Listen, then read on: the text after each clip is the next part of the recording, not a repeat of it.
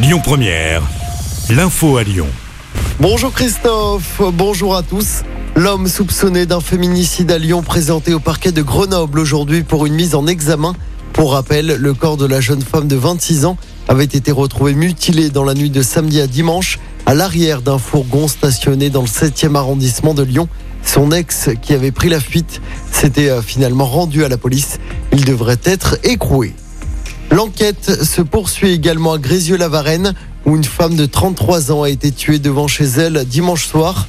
Son ex-compagnon s'est finalement rendu au commissariat de Vaux-en-Velin avant d'être transféré à la gendarmerie de l'Arbrel. Trois des quatre enfants du couple se trouvaient sur place au moment des faits. Selon le progrès, la victime avait été équipée d'un téléphone grave danger, mais ce dernier n'était pas activé. Son ex-compagnon avait interdiction de l'approcher. Près de 95% de la production agricole issue des exploitations installées dans la métropole de Lyon serait exportée en dehors du territoire, générant 1,2 million de tonnes de CO2.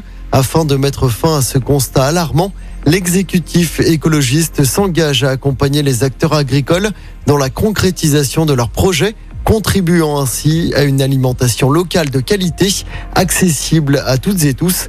Bruno Bernard, président de la métropole de Lyon, nous explique le projet. L'enjeu, c'est d'avoir une agriculture plus locale et qui utilise moins de pesticides et qui devienne bio petit à petit. C'est pour préserver la ressource en eau, mais c'est aussi pour une meilleure alimentation, pour la santé, pour le goût, et puis permettre aux agriculteurs, aux agricultrices de mieux travailler euh, de leur métier, euh, d'avoir une meilleure rémunération, de plus prendre de risques pour leur santé et de redonner du sens en leur métier en connaissant finalement celui ou celle qui va consommer euh, le produit qu'elles ont créé. Donc l'information des habitantes et des habitants est essentielle pour pouvoir faire changer les mentalités. Il y a une forte demande des consommateurs. Il faut qu'on arrive à y répondre. Et pour réussir ce défi, la métropole de Lyon met en place un budget de 10 millions d'euros en faveur d'une politique agricole et alimentaire plus durable.